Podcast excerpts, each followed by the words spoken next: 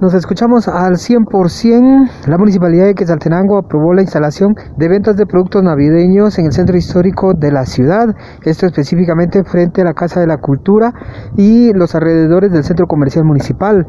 Es Marc Juárez de Comunicación Social de la Comuna quien explica. Eh, atendiendo en relación a la solicitud que presentaron algunos vendedores de las denominadas ventas navideñas que buscaban poder tener un lugar donde ofrecer sus productos, recordando que el año anterior no fue fue permitido la instalación de este tipo de, ventas.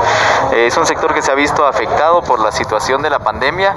Es por ello que considerando esa situación y en apoyo a este sector, el Consejo Municipal y el alcalde aprobaron la instalación de ventas eh, de lo que se denomina un eh, mercado cantonal temporal o bazar navideño que se ha ubicado tanto en el sector de la democracia, en el mercado Minerva y también en el caso del centro de la ciudad en eh, la séptima calle, eh, anexo al mercado del centro comercial municipal.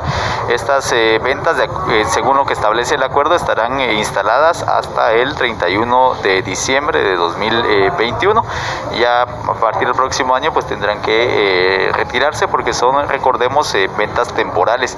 El objetivo, pues como decíamos, es poder facilitar estas condiciones a los vendedores y se han establecido las, los aspectos por parte de la municipalidad que tienen que ver con el metraje correspondiente para poder instalarse y el cumplimiento de todos los protocolos de bioseguridad eh, establecidos. Son cerca de 25 vendedores los que se estarían instalando en este sector y como se manifestó por parte de comunicación social de la municipalidad está prohibida la venta de eh, fuegos pirotécnicos. Regreso a cabina como nos escuchamos.